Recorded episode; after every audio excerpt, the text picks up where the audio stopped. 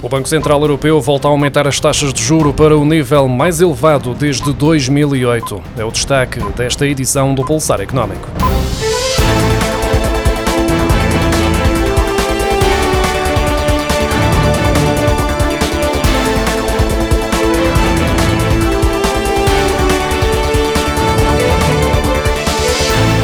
O Banco Central Europeu anunciou na tarde desta quinta-feira uma nova subida das taxas de juro na zona euro de 75 pontos base, o que vem agravar ainda mais a situação financeira de particulares e empresas perante o cenário atual de escalada dos preços.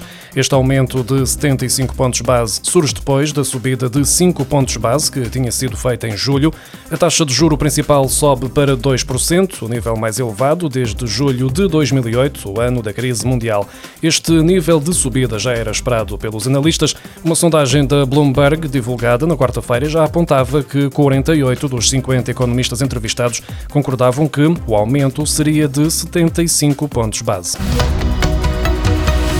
Com a subida das taxas de juro, os portugueses voltaram a apostar em força nos certificados de aforro. Estes produtos de poupança do Estado, subscritos em novembro, vão pagar uma taxa de juro bruta de 2,49%, o que corresponde a uma remuneração líquida de 1,79%. Neste mês de outubro, a taxa superou os 2% pela primeira vez em 10 anos, atingindo agora um novo máximo na sequência da política do Banco Central Europeu. Este continua a ser o produto de poupança mais rentável, tendo em conta que, nesta as taxas de juro oferecidas pelos bancos nos depósitos a prazo continuam a ser irrisórias.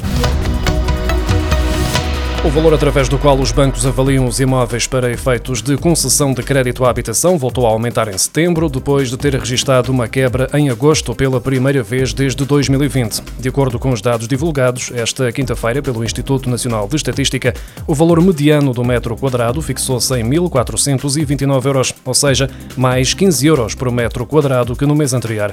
Para o apuramento do valor mediano de avaliação bancária de setembro, foram consideradas 25.834 avaliações, menos 438 que as registadas no mesmo período do ano passado e menos 22% que as verificadas em maio, mês em que foi registado o máximo da série estatística. Os residentes em Portugal viajaram quase seis vezes mais para o estrangeiro no segundo trimestre de 2022, face ao mesmo período do ano passado, totalizando 774.200 viagens, embora esse número se tenha mantido 6,5% abaixo dos níveis registados em 2019, antes da crise pandémica, de acordo com os números divulgados esta quinta-feira pelo Instituto Nacional de Estatística. No total, foram realizadas 5 milhões e 500 mil viagens no segundo trimestre do ano, em território nacional e para o exterior, o que corresponde a um aumento de 52,2% face ao mesmo período do ano passado, mas este nível também se mantém inferior em 1,7% ao registado em 2019.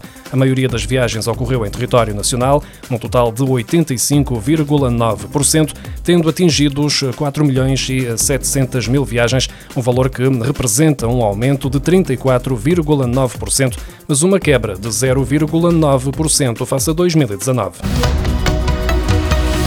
A Organização das Nações Unidas admite que não está otimista relativamente ao prazo para atingir o nível zero de emissões de carbono e que, mesmo que os governos se mantenham fiéis aos compromissos ambientais, as emissões de gases com efeito de estufa vão aumentar 10,6% até 2030, quando comparados com os níveis de 2010. Num relatório divulgado esta semana, a ONU alerta que será necessária uma redução de 43% até 2030 para limitar o aquecimento global em 1,5 grau, em comparação com o período pré-industrial industrial. No entanto, não existe nenhum caminho credível definido que permita que esse objetivo seja concretizado. A única forma de contrariar essa degradação seria uma rápida transformação das sociedades. O Governo lançou esta semana uma consulta pública sobre a cobertura das redes fixas de capacidade muito elevada em Portugal e as peças do concurso para a sua instalação e exploração. De acordo com o caderno de encargos, o prazo de duração do contrato é de 20 anos e prevê a cobertura das zonas sem rede, estando previstos 160 milhões e 100 mil euros financiados pelo FEDER. A concurso estão sete lotes, onde são fixados montantes máximos de financiamento público por fundos nacionais e europeus. O Norte vai contar com 46 milhões 208 88.800 euros, o Centro com 46 milhões 573.125 euros, a área metropolitana de Lisboa com 1 milhão 196.640 euros, Alentejo com 52 milhões 816.740 euros, o Algarve com 12 milhões 5.100 euros, os Açores com 801.500 euros e a Madeira com 465 mil euros.